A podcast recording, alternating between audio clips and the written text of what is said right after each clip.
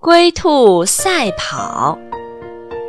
一天，兔子要和乌龟赛跑，看谁跑得快。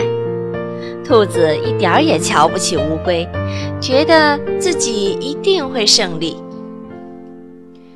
他们请来了大猩猩当裁判，并叫上许多动物来观看。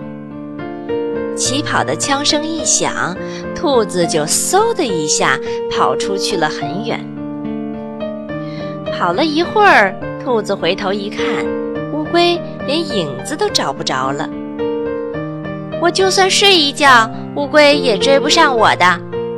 兔子骄傲地想。附近有一棵大树，兔子跑到了树荫下，美美的睡觉去了。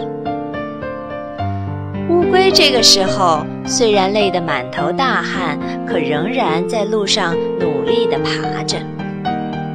松鼠看见兔子睡着了，忙叫道：“兔子，快起来，别睡过头了。”兔子对松鼠说：“就算我再睡一觉，冠军也是我的。”松鼠见兔子这么骄傲，不再理它，给乌龟助威去了。